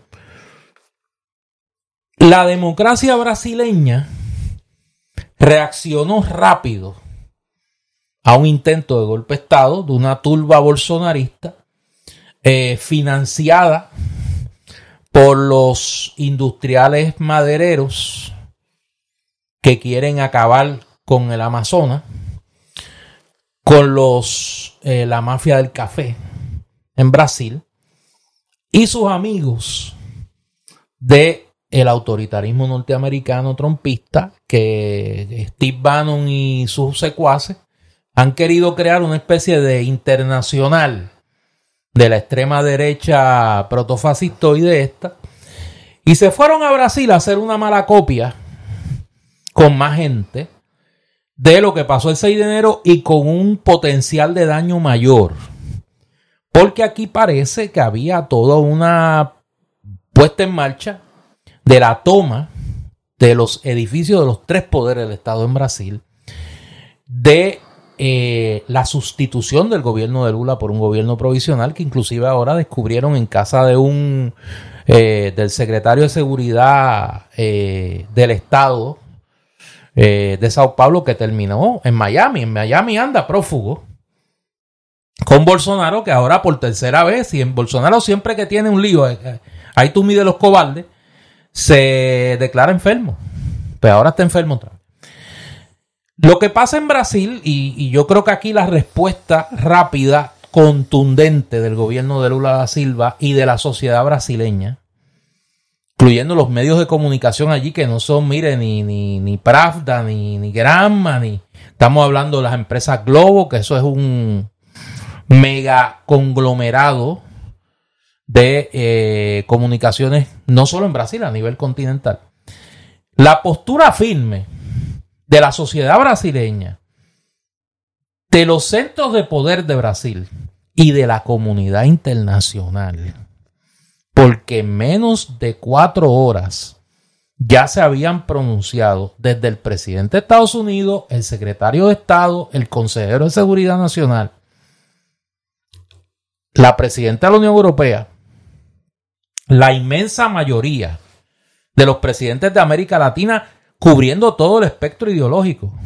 Desde Guillermo Lazo, allá en, en Ecuador, pasando por toda la izquierda suramericana, llegando hasta López Obrador y llegando hasta Justin Trudeau en Canadá. O sea, el cordón sanitario que impuso la comunidad internacional inmediatamente se intentó una golpista en Brasil yo creo que fue fundamental para que eso no pasara a mayores, además de la respuesta más que contundente del gobierno de Lula da Silva. Eso no se va, nosotros lo habíamos dicho aquí también, que esa derecha bolsonarista no se iba a quedar dada. ¿Por qué? Porque son unos locos. Son unos locos, han creado un mundo paralelo con toda una construcción imaginaria y bajo esa construcción imaginaria que no es muy lejana a la que hizo el nazismo en los, en los 20 en Alemania antes de llegar al poder. O sea, a mí a veces yo oigo a la gente como si esto fuera un fenómeno nuevo. Mire, no. Vamos a leer un poquito de historia. Vamos a leer un poquito de historia. Esta película ya la hemos visto ahora. Depende de las reacciones que afortunadamente son menos parecidas a las de Neville Chamberlain en los 30 y, y mucha del liderato político norteamericano en los 30, que se burle, cogían a chiste a Hitler y que eso es el, señor del, del, mostachito, ¿sabes? Y eso es inofensivo, y veían con admiración a Mussolini. Pues esa, e, esa ignorancia la estamos viendo menos en la comunidad internacional. Ahora, ¿por qué yo digo esto de Brasil? En Puerto Rico, para mal nuestro, nosotros, como dice mi mamá, copiamos lo malo rápido. En Puerto Rico está teniendo demasiado consumo el relato alternativo que particularmente en, las redes sociales se construye en torno a los problemas del país, que se parece mucho al mundo alternativo que, está, que crea esta caja de resonancia eh, de la derecha. Eh, yo a mí no me gusta usar la palabra populista, porque populista es un término que lo, lo usan mucho aquellos que no quieren explicar problemas complejos. Sí, se abusa del término. Se abusa del término. Yo creo que aquí hay una, hay una derecha que es antidemocrática, o sea, no cree en la democracia, pero que como la derecha autoritaria, fascista y nazi, eh, y nacional católica en el caso de Franco en España, utiliza las instituciones de la democracia para subvertirla desde adentro. Y ojalá yo me equivoque. Yo a mí me gusta aquí sacar pecho de cuando la pego. Ojalá me equivoque. Pero a mí me preocupa que en Puerto Rico veamos una mala copia. Yo creo que eso ya se está formando. Por eso, una mala copia con potencial peligrosísimo. Sí peligrosísimo. Y en la medida que en la, conversación política y mediática en Puerto Rico. En la medida que empieza a surgir una alternativa, le hace la posible unión del Partido Independentista Puertorriqueño y Victoria Ciudadana, por lo menos en alguna de sus candidaturas, eso va a crecer.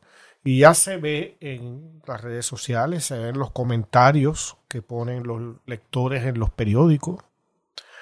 Eh, es muchas veces espeluznante ver algunos de esos comentarios, porque muestran una mezcla verdaderamente nociva de ignorancia e insensibilidad eh, y un regusto por la violencia, ¿no?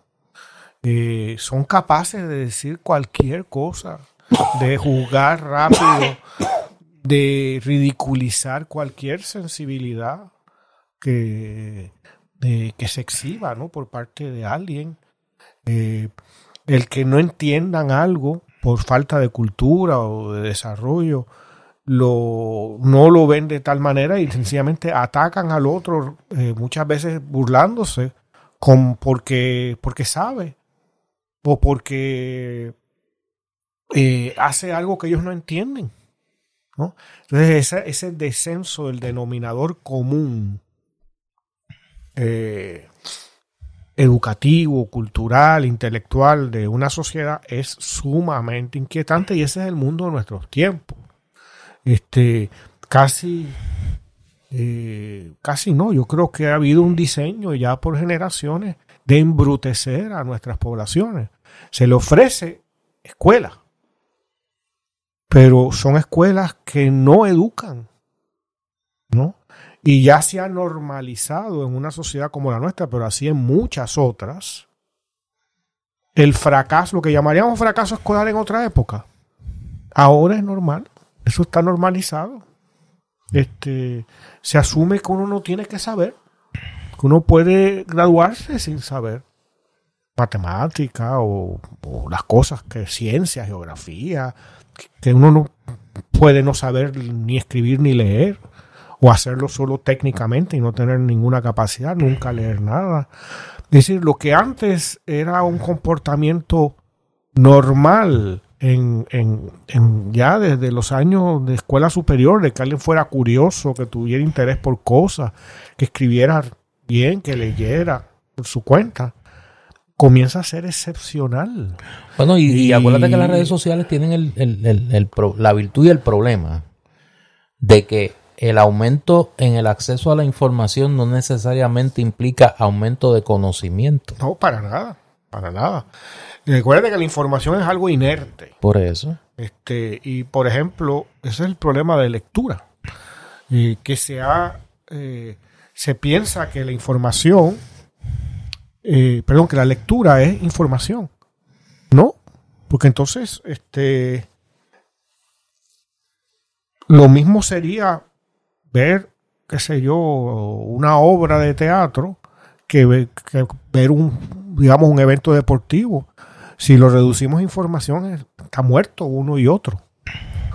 ¿No? Porque lo que vemos es, igual que vemos a lo mejor la elegancia la expresión o la capacidad de, de, sensibilizarnos, digamos, ante lo, que, ante lo que las palabras o la música o las formas visuales eh, pueden hacer en nosotros, igual en el mundo del deporte vemos la belleza de, del atleta, ¿no? De, de, su capacidad de concentración, de, de, de, potencializar las posibilidades del cuerpo humano. No basta con saber quién ganó, ¿no? Eh, el, acabamos de ver eh, la Copa Mundial, ¿no? La final de la Copa Mundial de fútbol. Eh, el drama que ahí hubo, no se puede reducir información. No. ¿no? Que, que, ganó en penales Argentina no dice gran cosa. No, no nos transmite el drama y el significado de ese evento. Como decir que Romeo y Julieta es un drama sobre unos jóvenes que se enamoran y sus familias están peleadas. De eso no es. ¿No? Entonces la tendencia es a caricaturizarlo todo. A simplificarlo cuando a veces claro. no, no es tan simple. No, y, y a no leerlo una cosa, nada más para ver cómo se ha, bajado el, el, el, el, denominador común cultural, es ver lo que ha ocurrido con el cine. Eh, las películas de cine, lo que antes eran películas para niños, es decir, superhéroes o para jóvenes, son ahora las películas para toda edad. Y son las grandes producciones de por lo menos de algunos estudios de, Hollywood, ¿no? Suave que yo en, en, las vacaciones fui a ver Avatar 2. Pues está bien. Este, yo no estoy suave. Tú verás con el que le sirva el sallo que se lo ponga. Eso, yo no eso. estoy No, no, no, no. Pero aquí no lo digo plenamente, o sea, la sofisticación que tenía el cine hace 30 años y que ahora ha sido, sigue teniéndolo, pero está marginalizada pero yo a creo, producciones que cada vez se ven menos Y lo, como hablamos en el cine, podemos hablar de otras artes. Pero tiene fenómenos interesantes porque, por ejemplo, eh, tú señalas eso y me das pie para, para mencionar algo que si lo mencioné en, en, en episodios pasados, pues lo repito y si no, pues lo menciono por primera vez. Que es el fenómeno este de la película Argentina 1985. Una película extraordinaria con Ricardo Darín y un elenco eh, soberbio sobre los juicios a la Junta Militar de Argentina en 1985. eh, el papel del grupo de fiscales que se atrevió a procesar a, a la Junta eh, y el tribunal que se atrevió a condenarla. Eh, y ha sido un fenómeno de no solo de la crítica, se ganó el Golden Globe a la mejor película extranjera, sino ha sido un fenómeno en las plataformas, en, en las plataformas, en Amazon Prime estaba y fue una de las películas No, por eh, más, más vistas, ¿no? Néstor, no estamos diciendo que no haya excepciones. Estamos hablando en términos generales. En términos generales es un hecho de que lo que antes era un- un- películas para ciertas franjas de edad, Ah, claro, no, no, no. ahora se ha generalizado. Eso sí. y lo sí. que el- unas películas Hollywood mismo, que era cine comercial, Hollywood de décadas atrás producía cosas que hoy difícilmente y rara vez hace. Este, porque el, el, el, el, el cine, seguimos, podríamos hablar de otras artes, como digo, ¿no? Eh, pero se ha simplificado su presentación, ¿no? Y así pasa con la literatura, así pasa con la con, con, con con el teatro, con quién sabe si con la danza, ¿no? etcétera, ¿no? Y las producciones de todas esas artes, ¿no? De- con valores fuertes artísticos pasan más a la marginalidad, ¿no? A los espacios secundarios. Eso ha sido siempre, a veces por otras razones, a las de hoy, más o menos siempre en la historia. Pero hoy eh, es de una manera muy marcada, ¿no? Y, y- de la misma manera que podemos ver en los medios de comunicación a los que hemos hecho referencia en varias ocasiones en el, en el episodio de hoy, que lo que antes era un periódico, qué sé yo, para poner un, no hablar de los medios eh, más cercanos a nosotros, eh, un periódico como El País, por ejemplo, de España, pensar lo que ese periódico era hace 20 años o 30 años y lo que es hoy, aún si sigue siendo un periódico de, de cierto nivel, es un periódico muy inferior, un periódico que casi parece a veces una revista del corazón, ¿no? Este, y que ha simplificado, No hablemos de Valgallosa y de, bueno, lo que sea. de la, Eh, de la eh. Y así ni se diga otros medios de prensa de menor nivel, ¿no? Y eso pasa con la BBC, ¿entiendes? La BBC de hoy sigue siendo un medio importante y de valor, pero es está más inclinado, digamos, a lo que llamaríamos diversión. Bueno, porque y- tiene que, tiene que competir con el fenómeno de las redes sociales. eh, lo hemos discutido en otras ocasiones aquí. eh, la cultura del espectáculo. Eh, la imagen por encima del contenido. La presencia por encima de la sustancia. Pues eso, esto, todo esto crea que fue lo que comenzó, por eso estamos hablando de esto, eh, que hay ha habido una intención de, y tenemos ya el resultado, millones y millones de personas, cientos de millones que han pasado por la escuela y la escuela no ha pasado, No ha por, pasado ello, por ello. ¿no? Y se da normalizado el fracaso escolar, que ya no se le llama y fracaso escolar es que ya no vayas ni a la escuela. Pero tú puedes pasar por la escuela 12 años o más, o incluso en la universidad, y que te digan el nombre de un país que es grande, qué sé yo, Argelia, y que tú no puedas ni ubicarlo en el mapa, que tú no puedas decir ni de tu propio país cuántos estados tiene, como pasa frecuentemente y se ve en reportajes y cosas en Estados Unidos, y así en todos los países del mundo, ni se diga en Puerto Rico que, que se agrava esta situación internacional por nuestra condición colonizada, por nuestra educación colonizada. Entonces, eh, eso es el caldo de cultivo de la ultraderecha. Porque la izquierda presupone mínimamente una conciencia. Claro. ¿No? Y presupone mínimamente un deseo de cambio, una, una sensibilidad. Y eh, la crudeza de los de la esa casta que tú llamabas, llamabas hace un rato protogansteril puertorriqueña, que es la responsable de el puente atirantado y el desastre. El puente relleno de cartón. De cartón de naranjito y, y la, las agencias públicas y todo lo que sabemos en Puerto Rico.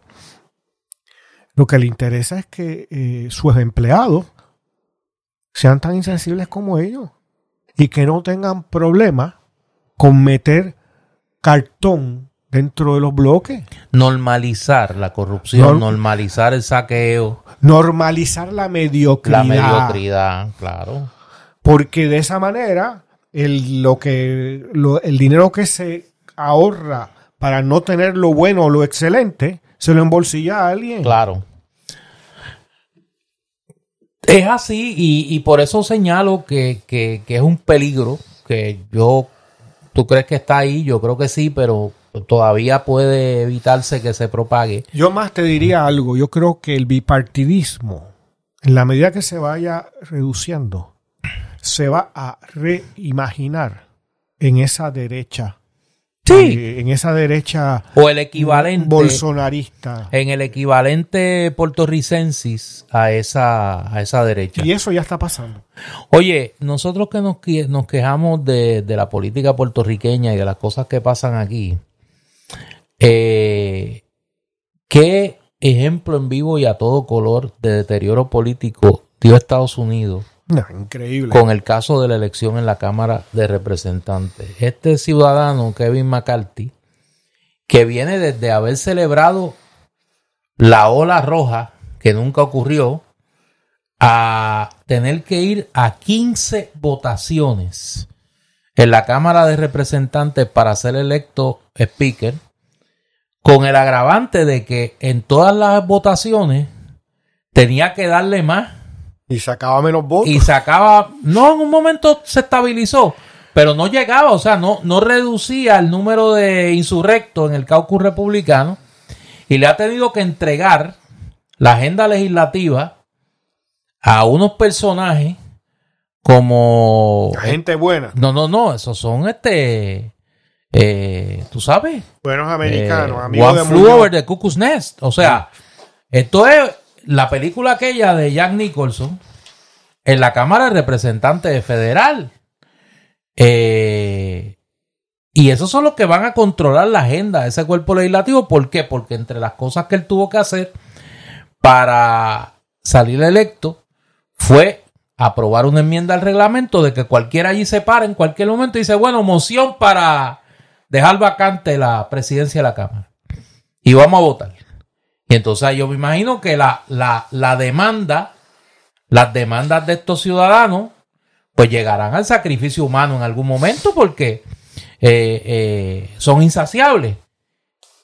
Como si eso fuera poco, el presidente Joe Biden le ha puesto en la mano a, lo, a, estos, a estos personajes de la Cámara Republicana le ha puesto la oportunidad de montar un circo político allí con esta muestra de incapacidad que refleja el manejo del tema de que hayan aparecido en dos lugares distintos documentos clasificados en posesión del presidente Biden y de que haya sido una cosa así como que tú sabes, ah, ups. Eh, sorry. Ya la comparación con Trump. Bueno, claro, no, no, pero el problema no, porque digo, a menos que usted sea un fanático republicano, pues usted sabe que no estamos hablando lo mismo, ni en cantidad, no sabemos el contenido de los documentos todavía, pero yo me imagino que no debe ser nada, ojalá no sea nada comprometedor, como pasa en el caso de Trump. El problema es el momento. O sea, a mí no me cabe duda que estos individuos van a comenzar una investigación para al menos tratar de aprobar unos artículos de residenciamiento contra Biden allí. Y seguramente si pueden, van a tratar de residenciar. Ah, no, claro, no van a poder porque no tienen los votos en el Senado. pero van a montar un espectáculo político que va a distraer la atención mediática y política norteamericana de cara a las elecciones del 2024. Esto no debió pasar, pasó. Pues ahora hay que, hay que afrontar las Esto van a ser los, correos electrónicos de... de Hillary De y toda Hillary, aquella cosa para que el promotor de esa investigación fue Kevin McCarthy. O sea, ya él sabe cuál es el libreto y tiene ahí unos refuerzos como la, la Marjorie Taylor Greene, la Lauren Bower, el Matt Gaetz este que es un loco.